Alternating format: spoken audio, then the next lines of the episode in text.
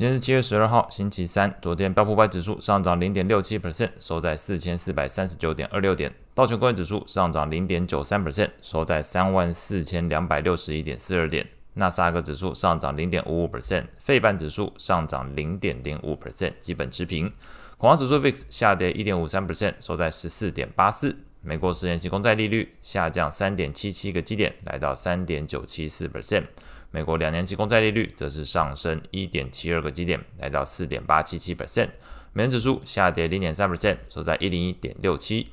经济数据的部分，那是传出受到利率上升以及新车的购车优惠措施增加的影响，美国的六月份二手车价格月减四点二 percent，创疫情爆发以来最大跌幅。那为什么要突然间看二手车？主要是在于二手车价格是用来衡量美国通膨趋势的一项，其中一项重要的指标。因此，六月份月减四点二 percent。搭配上周的非农就业数据表现低于预期，基本上都强化了市场对于美国通膨放缓的这个观点，使得升息预期持续降温，压抑昨天美元指数的表现。在股市上的部分，投资人憧憬美国通膨能够降温。那目前市场预期六月份美国的 CPI 年增率今天就要公布的，也会从这个五月份的四 percent 下降到三点一 percent，核心 CPI 则预期从五点三 percent 放缓到五 percent。那昨天对于美债利率的部分来说，十年期公债利率一度回落了四点五六个基点，下探到三点九五 percent 附近。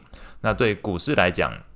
美股四大指数在整个评价面压力放缓之下，普遍是收高，而整个影响的因素还是在投资人选择的投资风格的情况哦。举例来说，至少有两个点。第一个点，中小型股为主的罗素两千昨天上涨零点九六 percent，这个涨幅是击败昨天其他的呃标普、道琼、纳指还有费半指数，所以表现是很强的。另外一个角度来看，如果我们把标普做等权重，那么会观察到等权重的标普 ETF 昨天的涨。涨幅以及如果你去看价值股，标普的价值股 ETF，昨天这两个 ETF 涨幅都超过一个 percent，也显示在整个预期升息见顶的过程里面，相较于目前要投资人去追高大型股，那投资人反而更倾向于往着所谓落后补涨的族群去做一个布局跟买单，那也让整个股市的上涨情况更加健康，整个涨幅的广度也更为扩大。不然先前整个市场都在讲广度不均，就只有五档科技。技股把整个股市推高，但是以现况来说，如果连其他中小型股，还有这个没有上涨的，呃，或者涨幅相对比较落后的中型股都有在做上涨情况，对于股市来讲，涨势是比较健康的一个情形。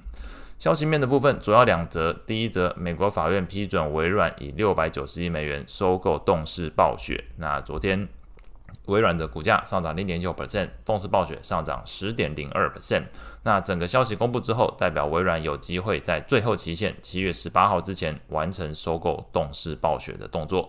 第二个消息则是欧盟可能开始即将批准这个博通去以六百九十亿美元并购微软呃微呃软体商 VMware。那目前整个并购案是在等待美国、英国、中国的监管单位的一个批准，所以这边其实。呃，博通在去年五月就已经提出这个并购案，但是目前是传出欧盟可能即将批准，那后续就等待美英中三国的监管单位批准。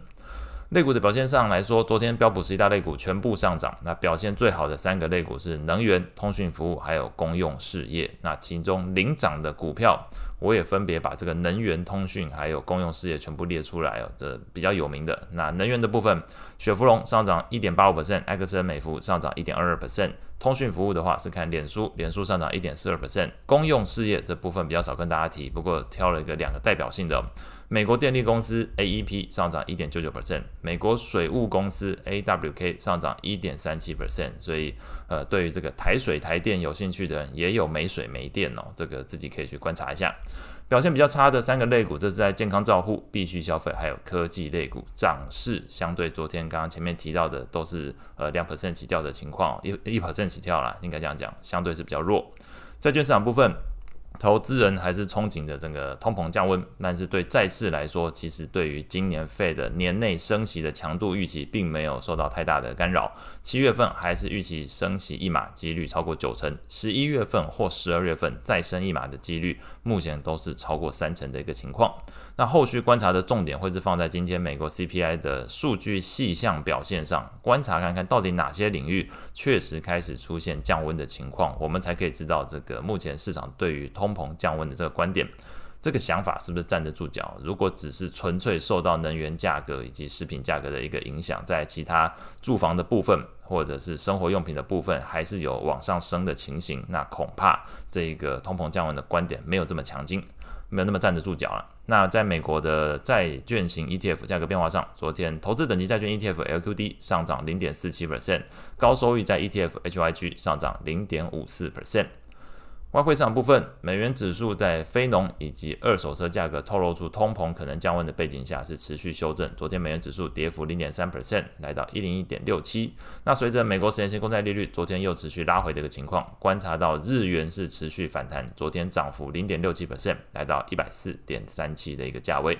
另外有传出 OPEC Plus 重申会采取减产措施来稳定油价，同时国际能源总署。这个简称 IEA 预期开发中国家下半年石油需求可能增加，那使得昨天西德州原油期货大涨超过两个 percent，来到每桶七十九点四美元。这部分油价大涨，除了利多昨天的美股能源股表现之外，加币也在油价上涨的过程中受惠。那昨天加币是升值零点三八 percent，来到一点三二附近。今天比较重要的经济数据，自然就是美国的这个 CPI。那其实呃，与此同时也有这个纽西兰的这个利率会议，还有加拿大央行的利率会议。所以刚好呃，相关比较重要的这个国家部分，也可以稍微留意。如果手上有纽币跟加币的话，那同时持有美元，当然今天美国 CPI 呃，还是会有它的影响性存在。那财报的部分，礼拜四会有公布这个百事还有达美航空的财报。那以上是今天所有内容，我们下次见。